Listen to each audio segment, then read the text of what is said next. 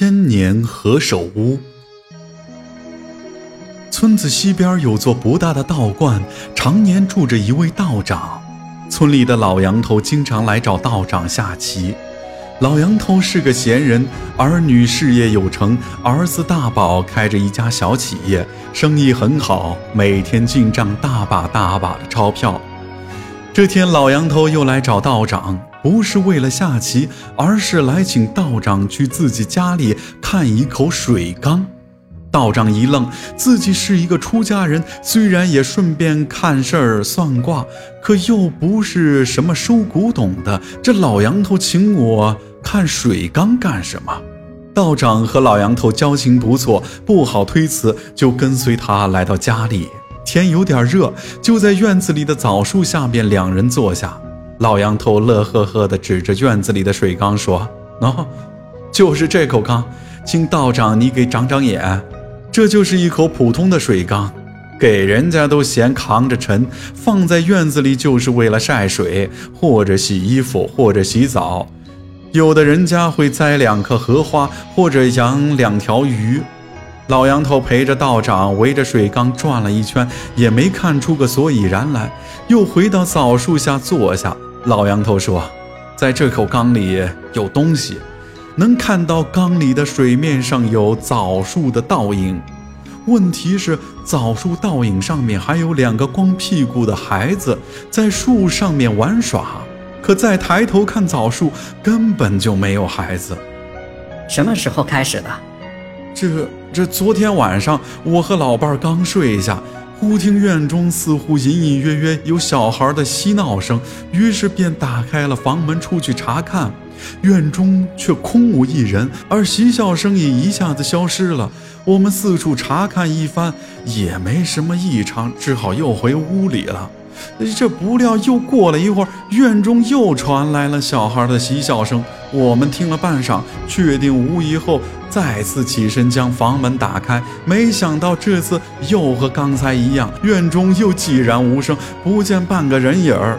只好又回到屋里关上房门。可是过了不多会儿，门外又传来了孩童的声音。后来索性不出去了，爱怎么怎么地吧。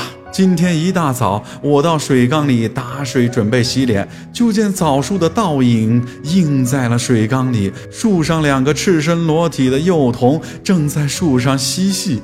这两个孩子身长不满一尺，其中一个头上还扎着小辫儿，看样子似乎是一男一女。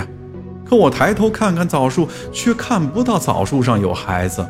我老伴儿说，这恐怕是什么妖孽的子孙，要我去请道长过来看看。就这样，把道长您请来了。若是此物是妖，你们定然不能安居。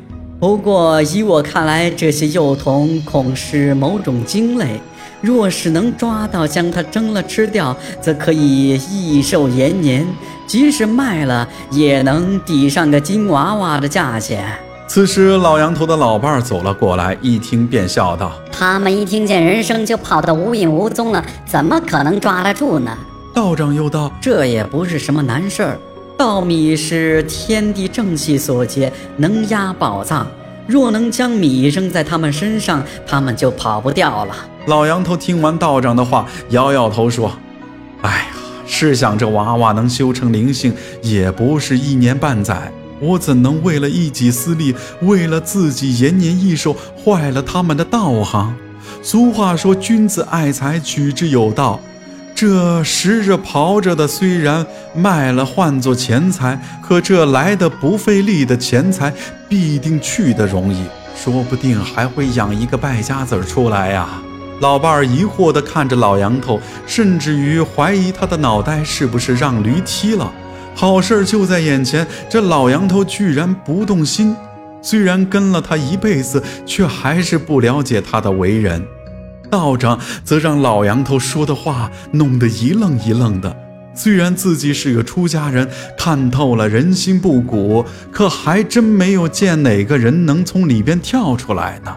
于是向老杨头拱手说：“哎呀，没想到杨兄竟然这样看得开，脱得俗，着实让在下惭愧。”老杨头感叹说：“道长过奖了，是老了经历的事儿多罢了。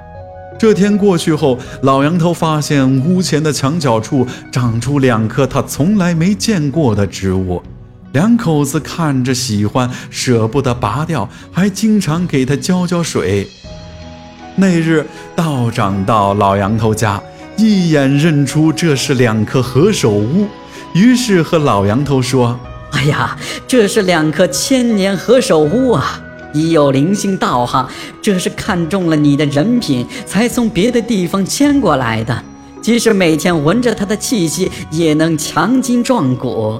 果然，从此后，老杨头两口子身体都健健康康、硬硬朗朗的，无病无灾。